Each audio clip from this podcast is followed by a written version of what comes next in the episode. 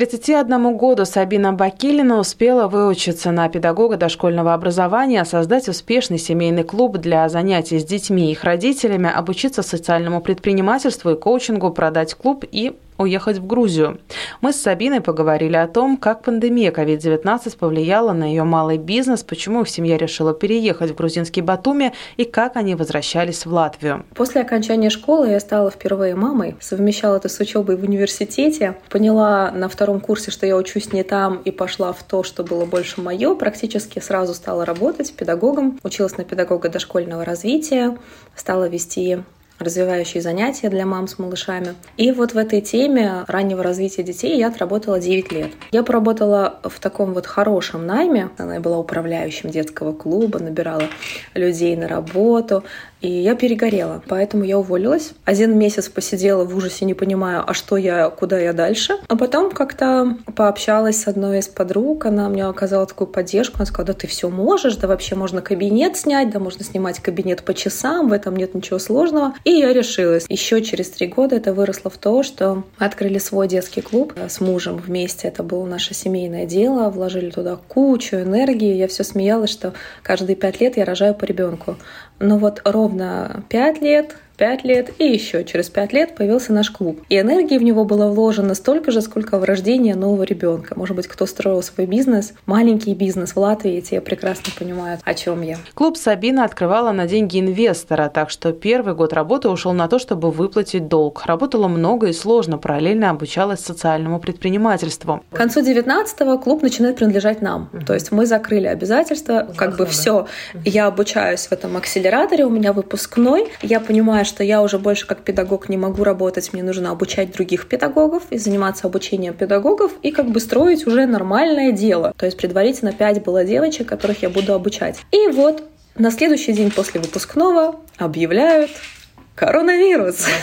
И, и как бы все мечты рухнули об асфальт. Именно встав на эту вынужденную паузу, Сабина поняла, что хочет заниматься творчеством. Она начала собирать женские круги, изучать арт-терапию, систему познания, дизайн человека. После снятия первых ограничений семья принимает решение продать свой клуб. В результате они нашли партнеров, пытались продолжить работать. Но пришла вторая волна ковида. Запланированные на конец 2020 года новогодние елки для детей не состоялись мы платили со своего кармана эту аренду, и это стало сильно-сильно тянуть, и мы подняли опять тему о продаже клуба, но в условиях вот тех, которые были, естественно, за те деньги, сколько он стоит, его никто бы не купил, и тогда я решилась на такое волевое решение, сказала, окей, мы продаем стоимостью твою долю. По сути, я просто освободилась, вернула деньги моему партнеру, и я себе купила свободу. Для меня это было болезненное решение, там осталось 10 лет моей жизни. В это время Сабина жила недалеко от клуба, но после продажи ходить рядом с этим местом было все сложнее. Ей начали сниться сны о тепле, море, а в начале 2021 года несколько подруг уехали зимовать на Тенерифе. Сабина начала реально задумываться о том, что ее семья могла бы уехать на пару месяцев в тепло. Бизнес продан, дети на дистанционном обучении. Сама Сабина активно давала консультации с помощью Инстаграма Инстаграма. Их ничего не держало. Я все равно сижу постоянно дома, работаю, работаю, работаю, но если я буду хотя бы гулять вдоль моря и есть свежие фрукты, мне это все даст намного легче. Просто сменить картинку. Тут я смотрю, не получается на Тенерифе, и она задает мне вопрос, а ты думала про Грузию? И я внутри ловлю такой отклик. Такая, да, точно, Грузия. И вспоминаю грузинского художника, который учил меня рисовать. Он как раз из Кабулети, это рядом с Батуми. Вспоминаю, что мой отец э, был э, в Грузии, был, был по всей Грузии путешествовал, и он мне такого ни про одну другую страну не говорил.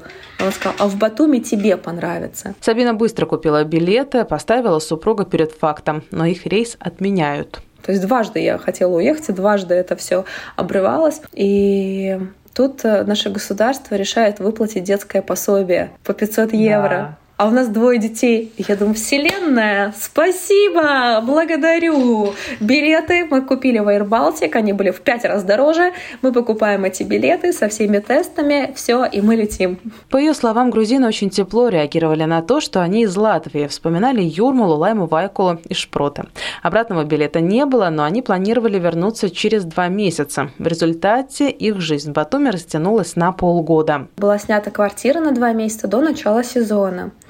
А сезон начинается в июне. И мы понимаем, что как глупо уезжать, когда начинается сезон. И, по сути, некуда возвращаться. Мы обрезали концы. У меня как раз в июне там пошел рассвет. Я там познакомилась с девчонками, мы собирались делать ретриты. Остаемся на лето. Сейчас я знаю все. Как найти жилье, где работать, какие... Вот ко мне в Инстаграм можно зайти и послушать прямой эфир. Мой рассказ о том, как там жить. Вот к августу мы понимаем, что и принципе, не очень-то и хочется ехать в сентябре. Единственное, у нас старший ребенок, он подросток в таком, в таком бунтующем возрасте. Он в середине лета сказал, что у меня на лето были другие планы и поэтому он улетел в Ригу. У меня очень теплая семья, моя семья, и, в принципе, мы этого старшего ребенка растили с моей бабушкой пополам. Ему тяжело отрываться от семьи, а младшая осталась с нами. Был такой план, что мы будем жить на две страны, и я, я думала, что мы прилетим на Новый год, побудем здесь месяц-два, потом улетим обратно. Вот для меня идеальный режим был бы месяц здесь, три там. Но жизнь внесла свои коррективы, нам пришлось сейчас пораньше уехать по печальной причине смерти близкого человека, и Поэтому пока мы здесь занимаемся теми делами, которыми не собирались заниматься. Хоть возвращение получилось не по своей воле, но Сабине важна семья, которая остается в Латвии. Это, это, конечно, важно, куда вернуться. И если бы они уехали, я бы, наверное, вросла там. Дом там, где семья. Отчасти это так. И я люблю свою родину, я люблю эту землю, я люблю язык. Я поняла в Грузии, что я горжусь и люблю свой язык. И мне, мне иногда даже хотелось по-латышски поговорить. Я провожу консультации, коучинг, коучинг и дизайн человека. Я давала в Инстаграме, писала, что даю скидку тому, кто по-латышски. Просто поговорить, мне хотелось услышать. Конечно, я привязана к земле, и мне периодически хочется возвращаться и чувствовать вот эту связь с родом и с семьей.